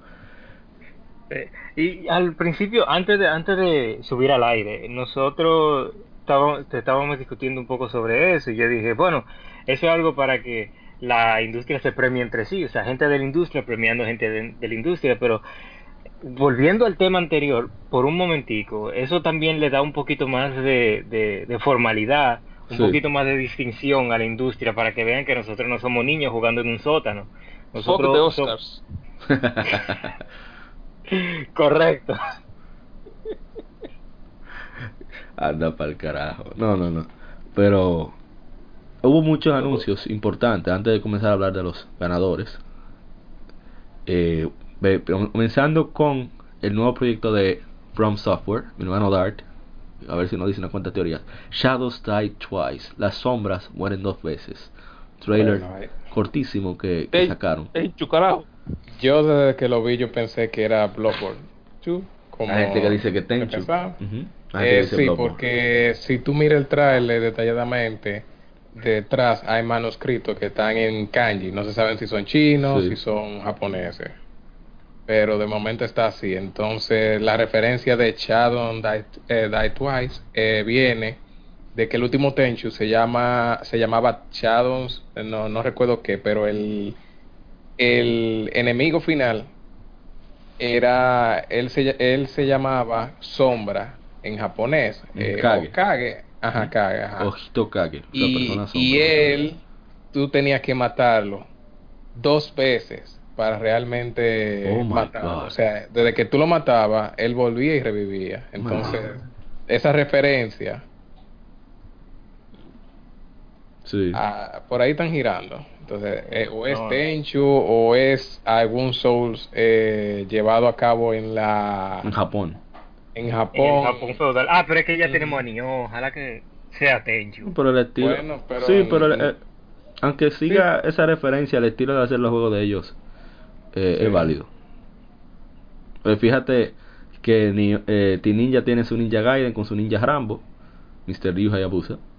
Y Tenchu es más el, el ninja tradicional de, de Chihiro. Eh, es sigilo, pero ya déjalo ahí, porque la, eh, la, la Tenchu 3 tú podías hacer de todo. Eso, eso no era niña, no, eso era, eso era Splinter Cell eh, feudal. Snake, eh, ¿cómo, se, dice? ¿cómo que se dice? Ay, Dios mío, creo que Visual, no me acuerdo. Snake japonés. No, pero. Ah, Ah. Snake. Ah, ok. No, pues serpiente en japonés se dice heavy. Heavy, ajá. Heavy, Eh, heavy. Pero en Front Software, Yasuhiro Kitao eh, tuiteó más detalles en los próximos 12 meses. Ese maldito. Ay, mi- ay, mi madre. Ahora es que se va a especular de a duro. Pero ya pasando a otra noticia, eh, algo, una noticia muy agradable. No sé Kevin estará de acuerdo conmigo. Yo lo digo que es agradable porque tenemos a un contendiente de clase mundial seguro para ese juego. Hablamos de que anunciaron Soul Calibur 6. Ay, Anunció Bandai papá. Namco, Con Mr. el pimp del gaming, el señor Harada. Eh, lo presentó personalmente con su inglés eh, iguataense. Eh, pa de Kansi Iwata, pero lo lamento, yo voy a usar los chistes como sea posible, por mamá lo que sea. Con su inglés iguataense nos comunicó que viene Soul Calibur 6. Entre los detalles que se revelaron hace poco está que es en Unreal Engine, como esperábamos. eh, Ya por la experiencia que tiene el desarrollador con, con, con Unreal Con Engine a partir de Tekken Sí. y, y los demás juegos que han hecho. Nuevas mecánicas de batallas. Parece que van a usar el estratégico Reversal Edge para hacer un counter mientras te estás cubriendo. Eso está interesante, que sea mientras te estás cubriendo. Eh, hablar, hab- hab- habrá perdón, muchas, muchos estilos de batalla eh, de los diferentes guerreros. Las batallas serán dinámicas con, con nuevas... eh, tendrá la velocidad de siempre y van a tener su... Parece que... No sé si interacción con el entorno, que pero hablan como que habrán... Hablan de que habrá muchas cosas nuevas dentro de las mecánicas. Los personajes están Mitsurugi Heishiro, que rejuveneció el maldito. O, o se afeitó, cualquiera de las dos. No, pero está, Yo, está- diría, yo diría que un, es un, es un reboot de la saga. Porque Sí, eso parece. eh, yo, yo estaba viendo el artwork de la primer, del primer juego. Y él tiene la misma, exactamente la misma armadura que él tiene en el trailer. A mí me encanta los dibujos de, de Soul Calibur, de, de personaje. Se ve como una mezcla como entre lo japonés y lo, y lo occidental. Sí, Se ¿no? ve La- genial. Sí, sí, o sea, la gente que a- aquí está escuchando que NECA Soul Calibur 2, o sea, desempolve el GameCube y póngase a ver lo- lo- los dibujos. Sí, es genial. Eh, tan tan Ah. excelente. Hasta Link se ve varas. Ups, me voy. Me pasé. Esta es Sofitia, fue que también presentaron. También otra que, Sí. que, que rejuveneció.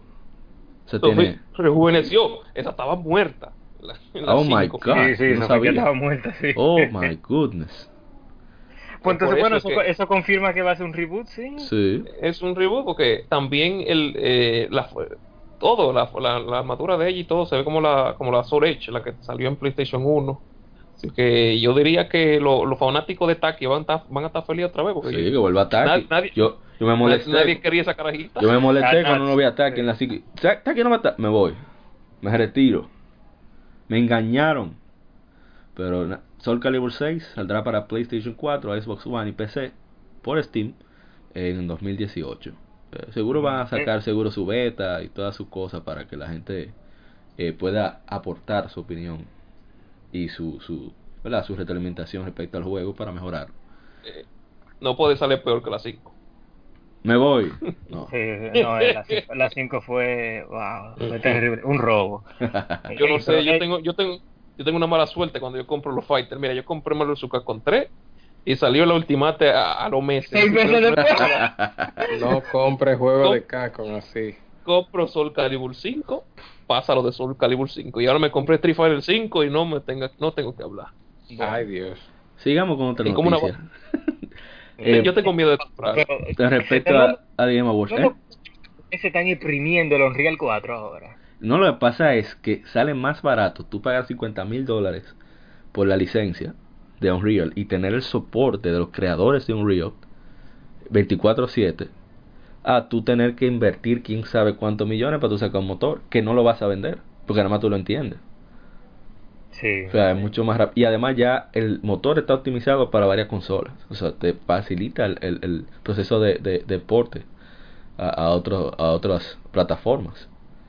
Ay, los juegos están muy caros de hacer. Hay un par de cositas que pueden incrementar el precio alto también. Vienen los DLC, vienen los loot boxes, vienen las microtransacciones. Bien, eh, bueno, para va a salir, anunció eh, Mr. Reggie que se presentó ahí en los Game Awards, que viene Bayonetta 1 y 2 para Nintendo Switch el 16 de febrero de 2018. Ay, papá, el, ma- ma- el, ma- el modo de jugarse con una mano en el baño ya está Vamos, bien. Ups. vamos a ver si Eh, va a tener eh, va a tener cooperativo eh, local con Tag Climax y va a, estar- va a ser tanto online y offline. Va a ser compatible también con eh, amigos de, de los de Smash Brothers y podrás grabar eh, videos de gameplay comenzando por a- hasta 30 segundos. Eh, va a salir en 60 dólares y vas a tener un código de descarga gratuita con el juego original de Bayonetta. Mm, Un 2 por 1 ahí. bien O puede comprar eh, Bayonetta 1 por unos 9, con, 9 dólares con 99, eh, como decida. Eh, Ya ha terminado eh, Bayonetta 2, ¿verdad? no, yo no. Bien. Yo sí. Yo sí, en un orgullo. El Y por eso único me juego que- el único juego que busqué para El juego Para- es, bueno, a mí me gustó mucho la 1, así que la 2 no puede bajar esa calidad de ahí. porque Oh, es muy bueno el juego. la dos es muy bueno. Sí, lo que, lo que más me llamó la atención de la 2 es que un juego completo. Eh, Pero entonces me pregunta, Kevin, ¿cómo es que está completo? Ni un parche y el juego corre excelente. No, los japoneses son muy, muy jodones con su asunto de, de frames y eso. La Ninja Gaiden 3 Razor's Edge es así mismo, no tiene parche. Y mira que online. Mm, Digo eh, que, bueno, la, la Razor's Edge es un- una versión upgradeada de la, de la 3 Ajá. original, Sí. pero Bayonetta 3 Uf. también anunciaron por ahí mismo para Switch. Eh, bueno, ya está, hay, hay gente por ahí que están que ya... Yo nada, pero Nintendo se quedó con esa tipa. Ahí está No, bien, para, pues- que, para que digan que Nintendo es niño. sí. No, y ojalá y lo compren porque el asunto es Ese es el problema. nunca lo compran. El, ma- la, el mayor fanbase está en otras consolas de Bayonetta. O sea, prácticamente Bayonetta está saliendo en la, en la consola equivocada. Pero es con dinero de Nintendo, o sea, se entiende. Exacto. O- ojalá y suceda como con, con Mass Effect, que al final termina ya eh, el contrato y paf, sale en todas partes. mm, Porque Yo espero porque hay, hay muchas personas que... el juego lo merece. Lo bueno de, de esto es que Platinum Games no está tomando ningún riesgo. Al parecer, o sea, digo yo. Que. Nintendo parece que el contrato que tiene con, con Platinum Games es, en vez de ser por regalías, es costo de desarrollo y eh, eh, su sueldo, por así decirlo. Que, porque parece, digo, vu- vuelvo y digo, eso soy yo eh, dando hipótesis como co- eh, a lo loco, al aire. Patada voladora al aire, ¿qué dice? Que parece que fue con regalías y como el juego no le fue muy bien, se guayaron. Bueno, vamos a ver qué pasa. Eh, yo me alegro mucho que, que este tipo de juegos sigan saliendo. Y en Switch, que necesita exclusivas así para, para generar boost. Que no, no vendan tanto. Sí. Y, pero profundizando un ching, pero ustedes no están cansados de que Platinum sea ya la compañía que hace los character action games. Que ya me gustaría Es que- que, esa gente es que experimente Es que su ellos especialidad. es que ellos- esa es su especialidad. Es su especialidad. Ellos lo hacen bien. Porque imagina, eh, imagínate, eh, no hay otros que se peguen como ellos. Mira, mira, ni el ni- autómata cómo salió. Sí, no, de primera, yo sé, es el, o sea, yo no me quejo con eso, pero eh, está bien que sigan haciéndolo, pero que aunque sea eh, experimenten en una cosa, Es que ellos así como estaban haciendo la gente de, de Resogun, que, que tú lo estabas mencionando antes, Ah, uno tiene que expandirse. No, pero en el caso de ellos es porque no les resultó financieramente, si no siguieran.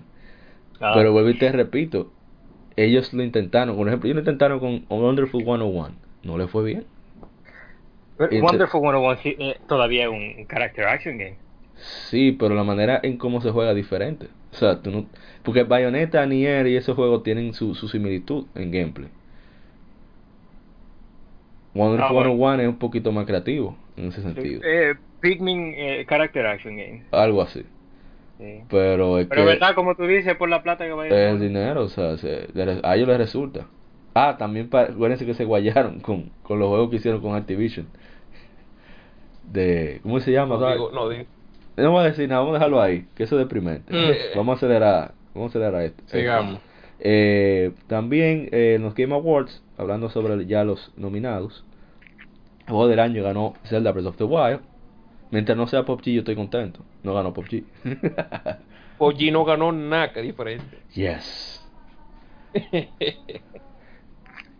Eh, estaba Persona 5, Horizon Zero Dawn y Super Mario Odyssey. Cualquiera de los cuatro podía ganar.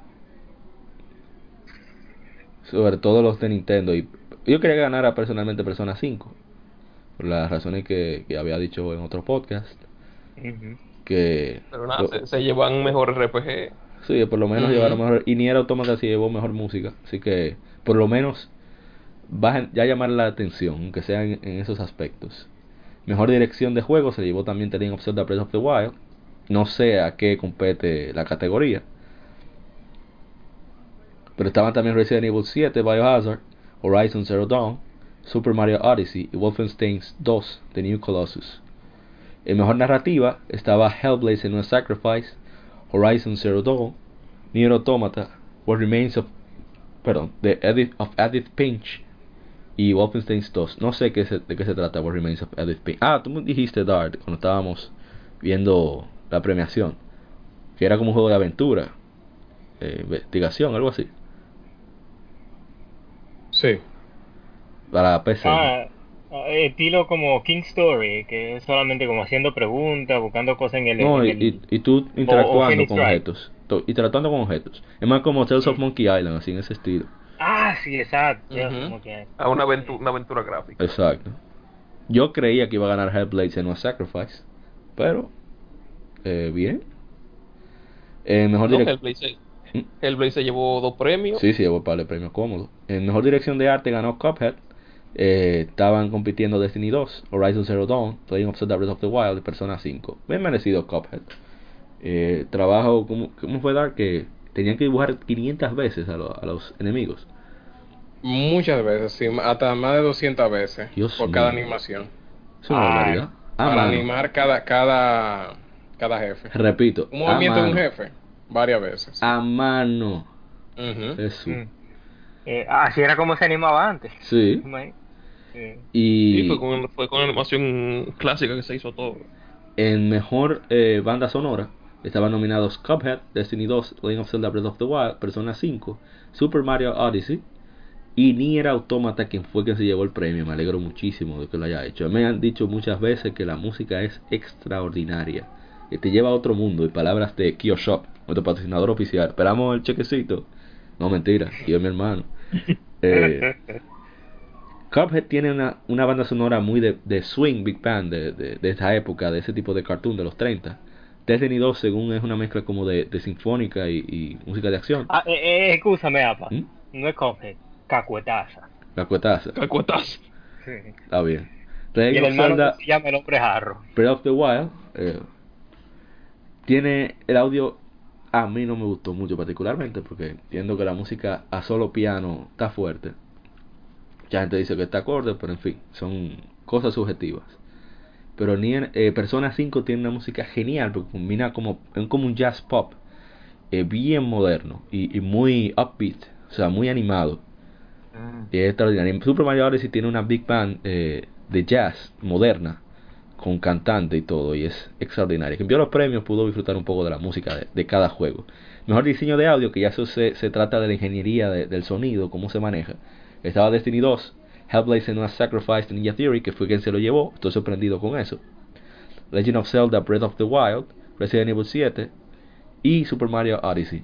En mejor actuación estaban Ashley Birch como Aloy en Horizon Zero Dawn, Brian Bloom eh, de Wolfenstein, Claudia Black como Chloe Fraser en Uncharted Lost Legacy, Laura Bailey como Nadine Ross en Uncharted Lost Legacy y Melina Jurgens como Senua en Hellblade Senua's Sacrifice. Yo creo que nadie se está sorprendido con eso. ¿O me equivoco? No, y más que ¿Cómo? eh, la, de, la de Hellblade fue la que ganó Sí. en- y No. según lo que ella dijo después de que ganó el premio ella nunca ella nunca había tomado clase de actuación ni nada de esas cosas eso fue su primera vez haciendo algo así Ah, pero ya tú puedes saber Ah, bueno, debes entonces, bueno, si, si no es por, si no, nunca ha tenido, si nunca ha tenido um, entrenamiento como, como actriz, eso eso debe, debe haber un, un excelente eh, director detrás de eso. Director o- o ella tiene esquizofrenia. Ups, me voy. Juegos para premio de impacto. Eso me imagino que son juegos como con una historia fuerte que trate temas social, no sé, algo así. Y ganó. Estaba Bury Me My Love, eh, Night in the Woods, Please Knock on My Door, What Remains of Edith Finch, eh, Life is Strange Before the Storm. Y quien ganó, Hellblade Senua's Sacrifice, por el tema de la esquizofrenia, que realmente es un tema que se toca poco en el entretenimiento, entiendo yo. O sea, de manera como tan interactiva y que afecte tanto, el gaming es lo que permite esa experiencia. El mejor Míralo ahí otra vez, por eso es que te estoy diciendo que la sociedad no ha avanzado lo suficiente para entender el gaming. Mira cómo estamos tratando alto concepto en un videojuego y la gente se, se está quejando. Pero escúchame, sigue. Ajá. El mejor juego que sigue, es decir, que sigue actualizándose o, o, eh, renovando su contenido, estaba Destiny 2, Grand Theft Auto Online, eh, PlayerUnknown's Battleground, Rainbow Six Siege, Warframe, y quien gana es Overwatch de Blizzard. Que realmente Lo que han, lo que han puesto en los juegos. ¿Cómo? Mi hermano se hubiera quillado pira porque juega Destiny todo el tiempo. Eh, bueno, el mejor juego móvil está Grand Fire Emblem. Bueno, vamos a ignorar el mejor juego móvil. El mejor juego de handheld. eh, no había ninguno de PlayStation Vita, a pesar de que salió ISO 8 y eso. Pero ganó Metroid Samus Ret- Returns. El mejor juego VR. Hay que hablar de eso. Bueno, ganó Resident Evil 7. Y mejor juego de acción que esperaba que fuera Nioh. Eh, estaban Assassin's Creed, Horizon Zero Dawn. Eh, perdón, esos son los juegos de mejor acción aventura. Cuphead, Destiny 2, Prey, Wolfenstein 2 y Nioh, quien ganó fue Wolf- Wolfenstein 2 de New Colossus. Mejor juego de Ujú. acción estaban Assassin's Creed Origins, Horizon Zero Dawn, Super Mario Odyssey, Uncharted The Lost Legacy. Quien gana es, para mí, sorpresivamente, bueno, era acción aventura. The Legend of Zelda Breath of the Wild. Y el mejor RPG estaban Divi- Divinity Original Sin 2, que según me dice Daniel es excelente. Final Fantasy. XV. Ven acá, pero Final Fantasy XV que buscáis ese no es del año pasado. Eh, Nier Automata, South Park The Fractured But Whole. Ups, dijo una mala palabra, pero es en inglés, así que no importa. Final Fantasy XV fue del año pasado, pero como salió tarde, fue como noviembre, a final de noviembre fue. Ok. Lo dejaron para este año. No, pero que para otras cosas, otras páginas sí lo nominaron el año pasado, pero bueno. Y quien gana es merecidamente Persona 5 de Atlus. Mejor juego de peleas gana Injustice 2. Mejor juego de familiar Y- gana... ¿Eh? ¿Cómo?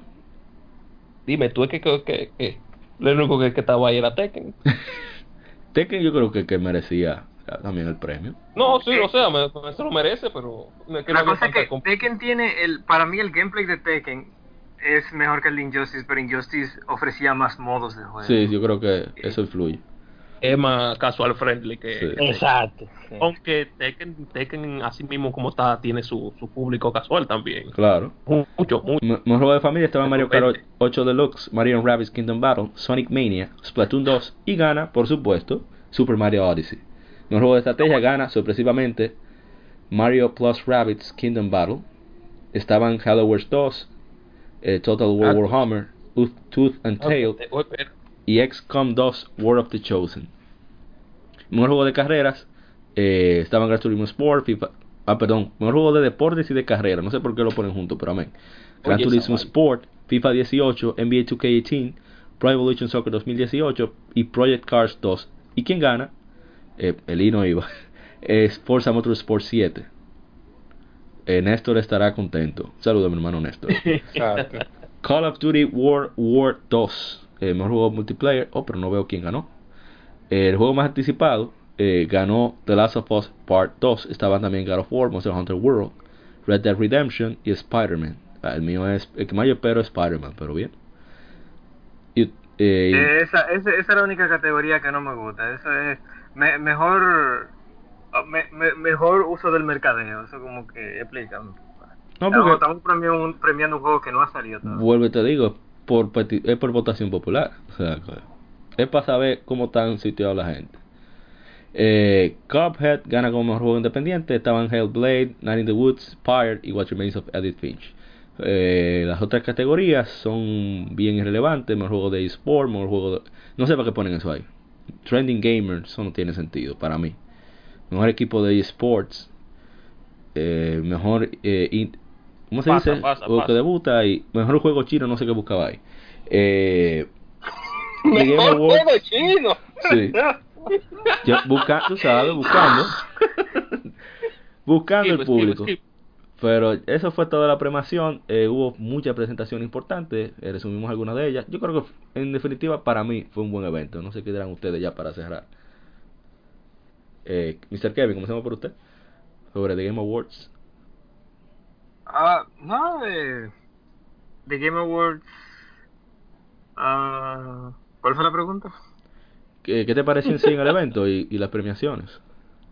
Ah, en realidad, me, esa- como dije, le da, un, le da un poco más de elegancia a la, indu- a la industria de los videojuegos. Eh, La, eh, la industria se siente un poco más adulta, pero con eso de ¡Fuck you, Oscars! Y, y tomarlo tan... tan No, eso, Tan eso no estaba en, eso no estaba ese, en- ese, ese, ese pana estaba high pero de verdad sí, yo creo que se nos vuelve una celebración. No, eso no lo invitan, no lo voy a invitar. Eh, no, no, no, que me, me- o sea, no, todavía no es perfecto, todavía no están los estándares eh, de, los, de, los- de los demás, pero pare- eh, parece que el tipo, eh, Jeff Keighley, de verdad siente pasión por, por este tipo de ceremonia con los videojuegos y se, se va a poner mejor, tiene, tiene potencial. Sí, no, la mejora del 2016 a 2017 fue in- o sea, eh, 180 Increíble. grados. Un giro de Increíble. 180 Para, grados. para mí estuvo muy bien. Yo me lo, me lo encontré muy entretenido. Eh, Jeff hizo un buen trabajo. Sí, No hay que decir que es la mejor premiación de lo, del mundo, pero el salto se notó. Sí. Sí, sí, claro. Mr. Mr. Arto, ¿qué te puede decir? Bueno además de par de galletas a Electronic Arts así en su cara Pare, eso Sí, fue, Save- eso, eso- save eso fue una lluvia. fueron como tres pullas. Fue una una que pa- eh, estaba anunciando un premio. El pana dijo: Ay, Ajá. espérate, que te- te- tengo que comprar la microtransacción para abrir esta vaina. Sí. Eh, también la puya a los juegos single player que le tiró eh, Bethesda en general. Eh, también, ¿qué te digo? Hay mucha mucha presencia de juegos de juegos japoneses allá. sí, eso me gustó Eh, muchísimo. se, se notó bastante. Así que este ese evento se fue se dio durísimo. Y ojalá y siga abriéndose así hacia los juegos eh, asiáticos. Mr. Eh, bueno, en mi caso, yo fui uno, yo acabé con el año pasado. A mí me dijeron hater y de todo, porque yo estaba muy decepcionado con los premios. Tanto por el resultado como por el montaje del evento. Unos raperos ahí rarísimos. Que yo no tengo cosas en sí contra de raps, mientras sean una calidad la buena. Pero eran un, parece que agarraron lo primero que encontraron en la calle y lo metieron al escenario. Pero en esta ocasión fue una orquesta, repito, Tina Wu, chelista de clase mundial, ganadora de Grammy. bueno, creo que ganadora no nominada. Eh, el montaje con un ritmo excelente, los anuncios fueron oportunos, o sea, como una interrupción para un descanso, para alguno de nosotros dar su vuelta. Eh, las personas que estuvieron presentes, eh, la- las personalidades, eh, el, el video de Kojima para dejar a la gente loca hablando eh, babosadas, que nadie Parte de entiende. tráiler y aún no entiende un carajo. Nadie entiende, ni- pero si Norman Reedus dice que no entiende, ni del toro, ¿qué podemos esperar Ay, nosotros? Y bueno, ojalá y sigan mejorando, que no creo que baje, porque solamente en Twitch habían casi 200.000 personas, solamente en el oficial de Twitch. En total fueron, creo que fue unos 10 millones de personas que lo vieron. Más las reproducciones, más el Había un par de juegos que, Sí, fue mucho. tú tenías que verlo por ahí para que te dieran premio también. Sí. Entonces, fue excelente. Así que esperemos para la próxima semana a ver qué, qué surgirá para discutir. Y viene el beta de Monster Hunter World. Va a estar disponible ya. eh, Ya está disponible. Ya está disponible para jugar. Ya ustedes está. saben, afinen la cepada. Así que, prepa Ey, pero Kevin, no me le des malos consejos a la gente. ¿Qué, qué me van a interpretar? Y entonces. Pero sí, prepárense para Monster Hunter World. Yo que no soy muy fan de la franquicia, ya descargué mi beta, voy a darle con todo. También, o sea, yo, qué cosa esta, con todo lo que es con hunting y co-op se oye plebe todo. Dios mío. Pero, nada, eh, eh, algo que decir, Mr. Kevin. De despedida. Ah, no, gente, ya yo tengo mi armadura puesta y ya yo voy a casar, así que síganme lo bueno. Eh, Mr. Mr. Dart. No, nada, ya lo cubrimos todo esta noche. Ya lo sabe. Mr. Arthur. Nada, yo aquí viendo eh, tristemente la gente de PlayStation 4 disfrutando de Monster Hunter primero y que nada, que, que ya también que el PlayStation Experience empezó ahora mismo. Y nada, vamos, déjame ponerme a ver esta vaina también. Está bien. Bueno, yo soy Amori Parra. eh, somos Legión Gamer Podcast. El gaming nos une y nos veremos en un próximo capítulo. Este es el episodio número 6. Así que nos vemos en el 7. Este es un gran día para el gaming y sigue el vicio. Bye bye. Escuchaste Somos Legión. Somos gamers. Legión Gamer Podcast. El gaming nos une. Las informaciones más interesantes de la semana. Fechas importantes de la industria. Curiosidades y más.